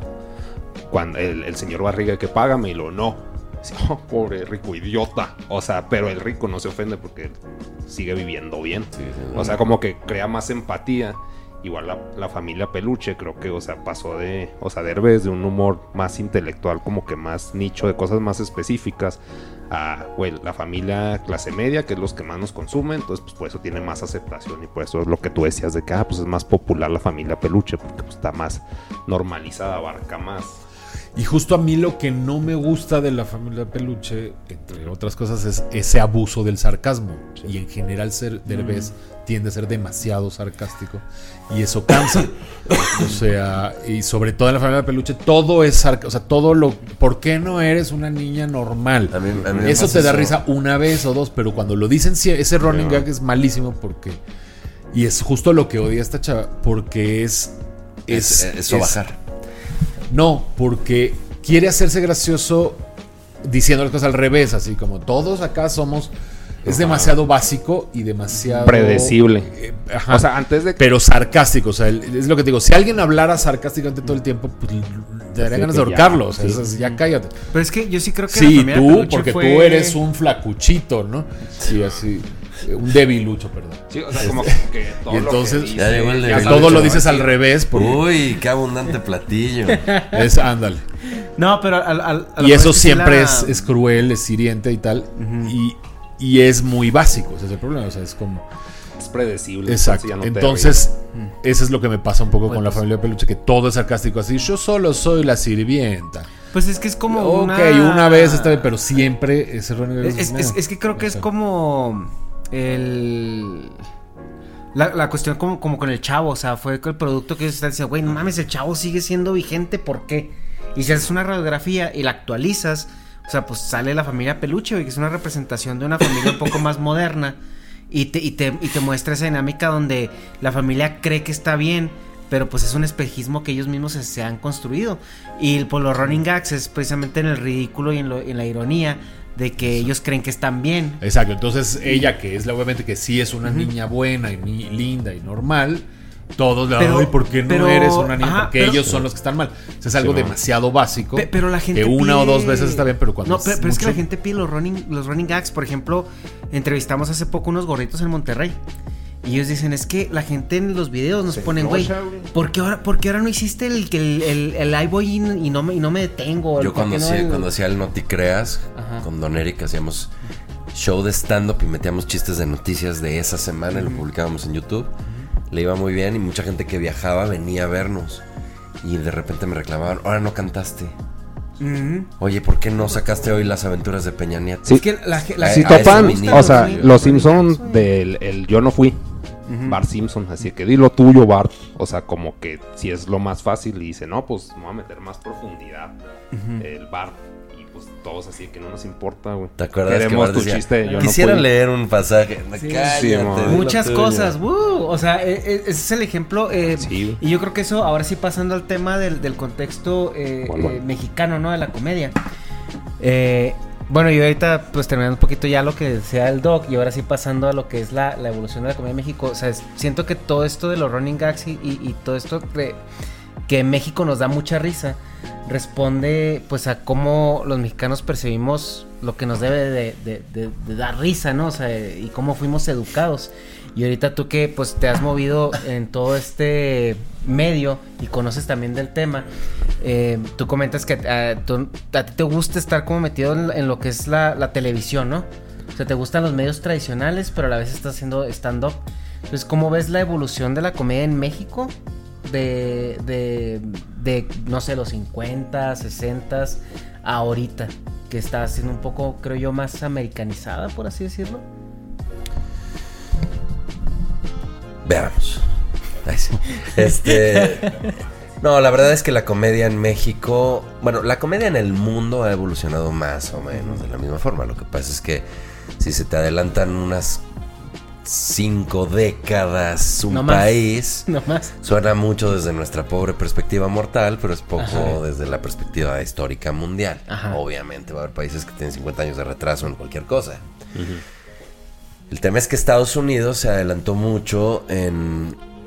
Pues la verdad es que la evolución ha sido muy similar. O sea, comedia de escenario bufonesca, ¿no? Con vaudeville, que era pues este estos como escenarios, como lo que lo equivalente a, la carpa de aquí, que en Estados Unidos pues, se subían Charlie Chaplin, los hermanos Marx y así que hacían sketches muy de persecución, enredo, Ajá. ¿No? Comedia física. Ajá, mucha comedia física, mucha pantomima, mucho maquillaje. Y cuando surge el medio del cine, y bueno, el radio y luego el cine, pues empiezan a migrar y empiezan a hacer cosas que, bueno, Ah, pues pero- como pero sabemos. También creo que es más fácil este ver a lo lejos que hablar. Entonces por eso antes no hablaban. O sea, porque si es Porque un no público grande, ajá, no había amplificadores de voz. Es cierto. Por eso era todo más físico. Buen punto. buen Que de hecho sí había, las máscaras griegas eran amplificadores. Sí, pues Pero, ya tenían su tecnología. ¿no? Acústicos. Sí, también los, los este, anfiteatros, y todo eso estaban hechos como muy, muy buenos para la acústica. Pero el caso es que eso, eso lleva en Estados Unidos al cine y a poner comediantes a decir cosas muy rápidas, chistosas. Les decía yo de los hermanos Marx o Abbott y Costello, que fueron como de los, de los clásicos que... Pues Abbott y Costello luego en México hubo como Viruta y Capulina, que era más o menos similar. Entonces empezamos también como a seguir un poco las tendencias. No estoy diciendo que México no tenga originalidad, pero bueno, obviamente si la industria de Hollywood manda en el sentido comercial, pues siempre habrá una, un proceso de Emulación de de... intentar llegar a lo mismo. Entonces, eso, eso lo que nos pasó es que como la tele un poco se estancó durante décadas por un tema de oferta, que no es más que procesos comerciales de la vida. O sea, Televisa dominó con Canal 2 porque sí, o sea, porque así se dio. Y entonces, Porque era lo único que había también. pues sí, de repente TV Azteca, pero pues... Es que llega un punto donde decimos, ¿por qué nos gustaba tanto el chavo, güey? Pues que era lo único que había, ¿no? También. En ese Ajá. momento. Sí, y además, pues era bueno. O sea, después de todo, pues la gente no estaba en las calles diciendo, quiten ese mugre. Ahora, bueno, ¿crees que si era, o sea, bueno, sabemos que marcó y es un hito cultural y todo eso, pero ¿crees que si hubiera habido una competencia hubiera sido tan bueno o no crees que fue tanto así como una domesticación del sentido del humor mexicano? Pues una combinación de ambas, ¿no? Yo diría. O sea, sí podía haber sido mejor y si hubiera habido competencias, sin duda se hubieran visto obligados a mejorar. Es un hecho que, que el chavo se empezó a repetir mucho, como que ya llegó un punto en el que ya era como, a ver ahora más más episodios y este cuate así de ahí nadie se va a acordar, no, no existe, no, No existe una plataforma donde Ajá, puedan ver las cosas que quieran. ¿no? Justo, Sí. justo. Entonces empezó a repetir mucho los sketches, la verdad es que ya llegó a un punto donde sí ya estaba, ya daba pena, ya, ya muy grandes ellos disfrazados de niños, ya no, no estaba la mitad del elenco original, Ajá. sustituían cosas que realmente nada más podía decir Kiko, se las ponían a la chilindrina o al chavo. Entonces ya se hizo chafa porque no había una exigencia. O sea, ahí sí.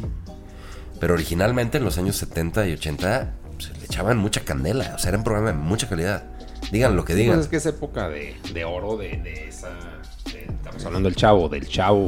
Sí, pero, cañón. Ajá, pero pues también tiene su decadencia como todo. Y ahora, Ahora, hablamos, ellos- por eso es hablamos mucho malo. del chavo porque pues no cabe duda que, o sea, es un hito, ¿no? O sea, es como yo creo que todo el mundo piensa en la comida mexicana y lo primero que se tiene en la mente es, es Roberto Gómez Bolaños. Pues no sé si lo primero, pero de las primeras. ¿A ti qué se te vino a la mente primero? Pues yo mismo. Hablas de comedia mexicana, pienso en mí mismo. O sea, es más grande que el maestro Más grande- Chespirito. Más grande que los Beatles. más grande que los Beatles. Decía que es más grande que Jesús. No. más grande que los Beatles. Este. No, la verdad es que sí, o sea, es un referente obligatorio, pero ¿por, por qué clavarnos tanto? Lo, lo que realmente es preocupante es que cuando surge internet, cable y todo eso, de un día para otro nos exponemos a mucha oferta gringa que está muy avanzada porque la hora pico a mí me parecía sumamente divertido. Es una especie de SNL mexicano. Las cortinillas, ¿verdad? Sobre todo. Es digan lo que quieran. El- era un el- programa el divertido. porno para Que los niños. Es que estaba, que estaba... ahora se ve como una cosa incorrecta porque misógino y todo. Bueno, en ese entonces la verdad Bueno, es que nos volvemos, no lo a, veíamos volvemos a lo que el humor es contingente en su época. Ajá, entonces real- realmente no había nadie diciendo vamos a hacer esto misógino malicioso. Era una como de frase poner también- chavas en Ajá. poner chavas así vende, ¿no? Ya Entonces hay- la- pero la comedia se me hacía buena. Pero hay, hay una frase también que yo escuché, no, no recuerdo dónde, que dice que la comedia no crea cultura, la comedia usa lo que existe para generar humor. Ajá, o sea, es Pero, como pues, agarrarte, agarrar esto que de- está y hacer chistes al respecto de eso. Entonces, si ahí te ponían un microbusero ligándose a una chava y no sé qué, Ajá. pues son cosas que todo el mundo decía, bueno, eso existe y estamos haciendo. Y entonces, pero de repente surgen estas op- oportunidades de ver SNL, donde igual que en la hora pico, invitan a un famoso y ese famoso conduce y hace desmadres, sketches y todo. Y entonces, obviamente, pues la gente que está con este asunto de estamos re- eh, muy atrasados y tal, ven eso y dicen, nos, o sea, tenemos que llegar a eso. Entonces, por ejemplo, yo en el stand-up lo veo, que es como, ya, o sea, ahorita ya necesitamos llegar al punto de sacar nuestros especiales, por ejemplo, en Netflix, que ha habido muchos especiales mexicanos, con un súper esfuerzo de todos mis colegas, que además los quiero y los aplaudo a todos. Pero la verdad es que desde, desde producción, conocimiento del lenguaje, este, un poco, o sea, todo, dirección de cámara, todo, pues no ha tenido la evolución natural que han tenido los gringos de, pues primero hicieron esto chiquito, y luego Sí. tal cosa. luego- No, ahora ya, ya, tengo que tener este show, tengo que tener tal cosa.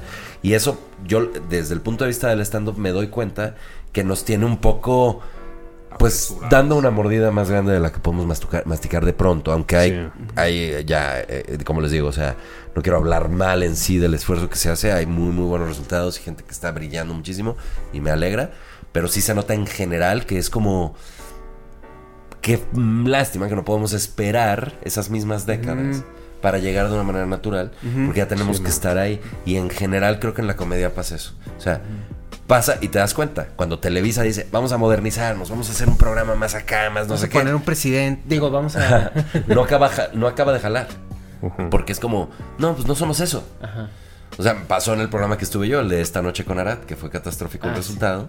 Porque era un rollo como de intentemos hacer un late night tipo gringo, pero con picardía, pero con no sé qué, pero tal cosa. El conductor que es Arad de la Torre, que es un talento, la verdad, desorbitado, lo he admirado toda la vida.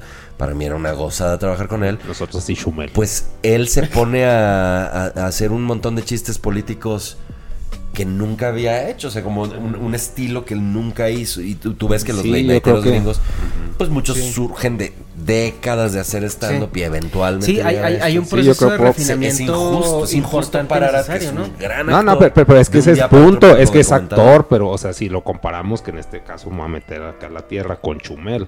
Chumel no está actuando, él, él siente lo que dice, o sea, si es creíble. Pero es que porque tiene Chumel- una identidad Chumel tiene un proceso donde empieza en Twitter a hacer chistes, chistes, que son basados en política no, también. chistes. Luego empieza a hacer chistes de política. Pero también hacía chistes de otras cosas. Chistweets. Chistweets, ajá. Le empieza a meter política a su rollo. Admira a John Oliver. Jon Stewart, John Oliver, este, Bill Mayer. Y empieza a pensar en el proyecto, surge y entonces empiezan muy de que YouTube y tal. Y, y empiezan y caminan y pasan, no sé cuántos años llevan Sí, pues haciendo ya esto. llevan 10 años. Llevan 10 años. Justamente platicamos con ellos ayer y sí son 10 años de, De refinamiento. Pues claro. A llegar al punto donde están Pues ese- eso está chido. Ahora, ahora, un güey que ahorita, y ese es el problema también de los podcasts. Ahorita alguien dice, quiero hacer un podcast, Lo y entonces tiene que ser como la cotorriza. Igual de exitoso, igual de chistoso, igual de todo. Pues no, güey, no puedes llegar de un día para otro a eso. Es que chingarle y mucho tiempo. Entonces ahí es donde, por ejemplo, en el caso de Chumel, lo encuentro como un caso de aplauso. Y es un poco más similar a lo que estoy diciendo yo, como de pues pian pianito, o sea, tienes que ir caminando para hacer eso. No puedes de un día para otro esperar, o sea, Chumel no puede esperar de un día para otro ser John Oliver, o sea, tiene que llegar a ese proceso y el país tiene que también estar Sí, ahí. igual. Y hay un montón de cosas. Que es la. la y seguro la- que lo va a lograr, ¿no? Ujú, Sí, la- la- pero de- qué, bueno hecho- que no la, qué bueno que no la fuerza. Sí, de hecho.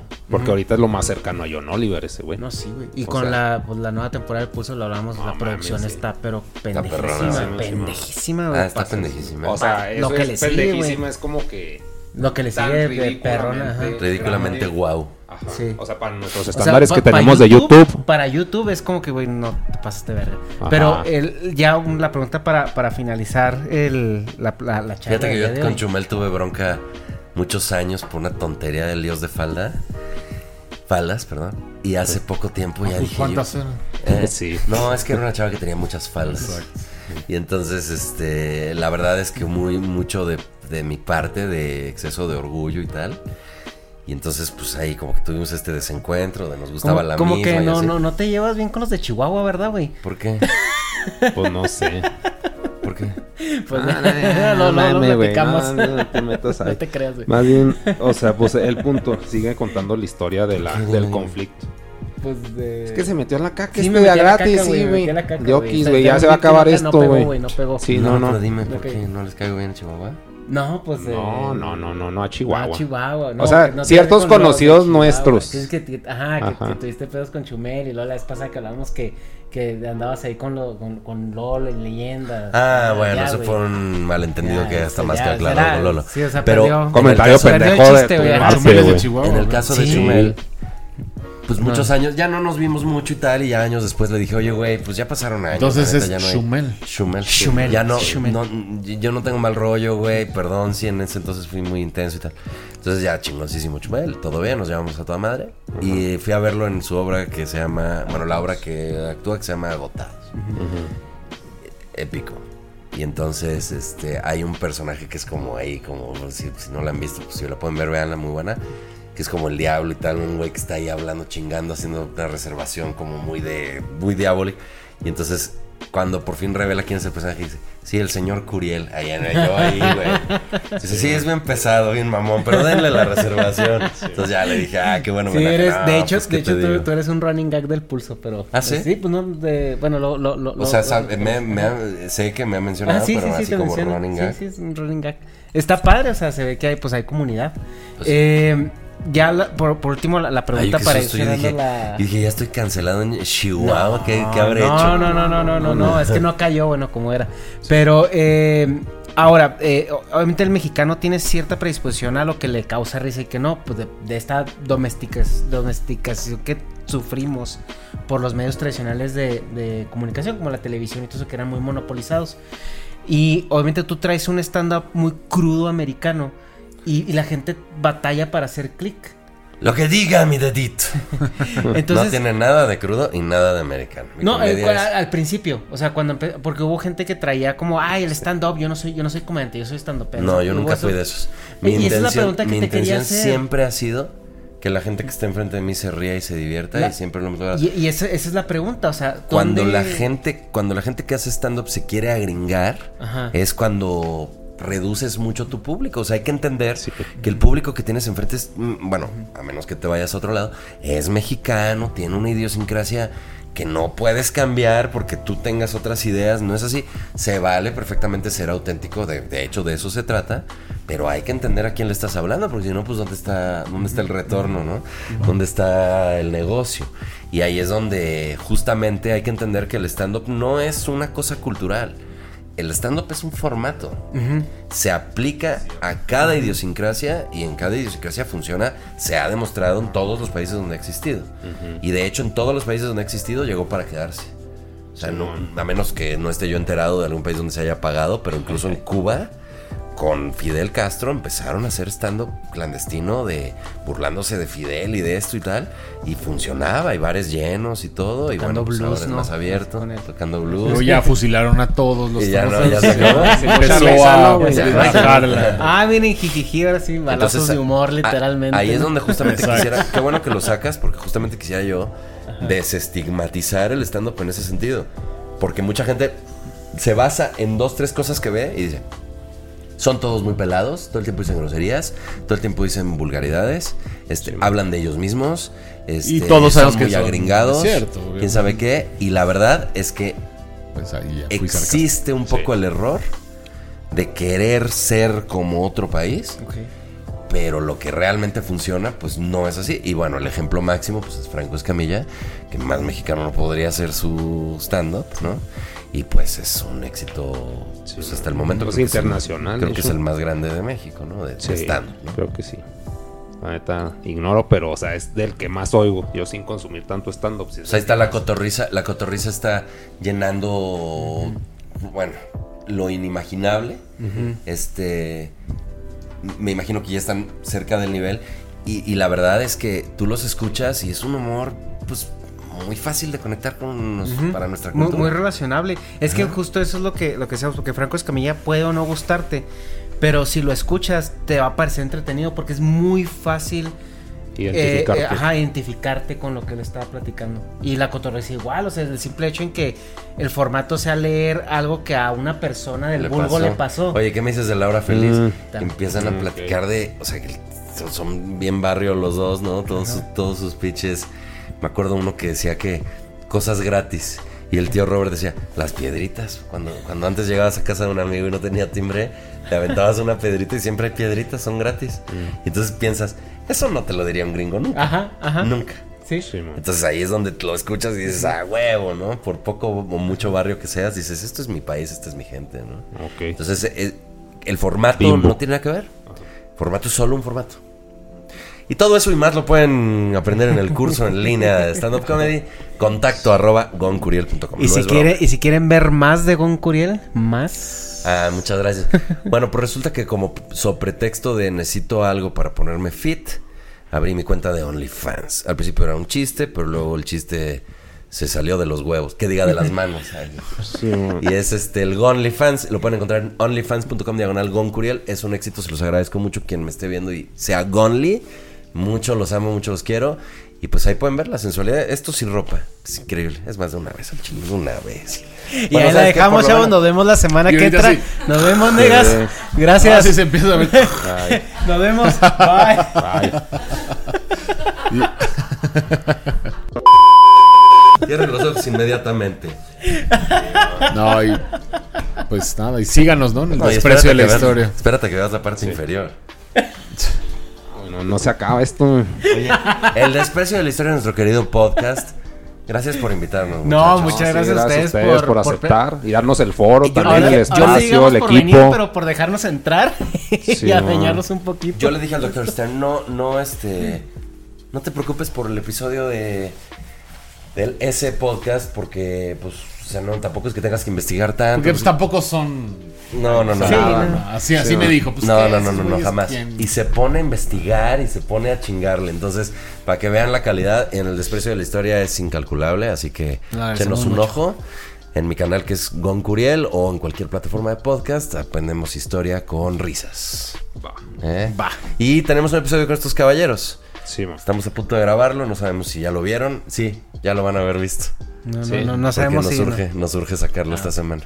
Ah, Entonces, bien. este. Va- no, así nos van a ganar. Así que bueno, pues este, si no lo han visto, pues vayan a buscarlo. Es el de quién? Kyle Rittenhouse. Que es un cuate que hizo una matanza en una. Bueno, no matanza, pero pues Sí. mató a dos personas Puros- en una manifestación de Black Lives Matter. Así que vamos a hablar de eso. Se va a poner Ahora, ahora, sí vamos, que como, como el Gonly fans, puros temas turbios. temas turbios. Y pues, Yo lo veo y temas turbios. Sí, sí, temas turbios. Muchas gracias, damas y caballeros. Gracias, Gracias. muchachos, por la invitación. Bye. No, ustedes. gracias. Chido. Bye. Hey, it's Danny Pellegrino from Everything Iconic. Ready to upgrade your style game without blowing your budget? Check out Quince. They've got all the good stuff shirts and polos, activewear, and fine leather goods, all at 50 to 80% less than other high end brands. And the best part? They're all about safe, ethical, and responsible manufacturing. Get that luxury vibe without the luxury price tag. Hit up quince.com slash upgrade for free shipping and 365 day returns on your next order. That's quince.com slash upgrade. Hi, I'm Daniel, founder of Pretty Litter. Did you know cats tend to hide symptoms of sickness and pain? I learned this the hard way after losing my cat, Gingy. So I created Pretty Litter, a health monitoring litter that helps detect early signs of illness by changing colors, saving you money and potentially your cat's life. Pretty Litter is veterinarian developed, and it's the easiest way to keep tabs on your fur baby's health right at home. Go to prettylitter.com and use code ACAST for 20% off your first order and a free cat toy. Terms and conditions apply. See site for details. Mom deserves the best, and there's no better place to shop for Mother's Day than Whole Foods Market. They're your destination for unbeatable savings, from premium gifts to show-stopping flowers and irresistible desserts. Start by saving 33% with Prime on all body care and candles. Then get a 15-stem bunch of tulips for just $9.99 each with Prime. Round out Mom's menu with festive rosé, irresistible berry chantilly cake, and more special treats. Come celebrate Mother's Day at Whole Foods Market.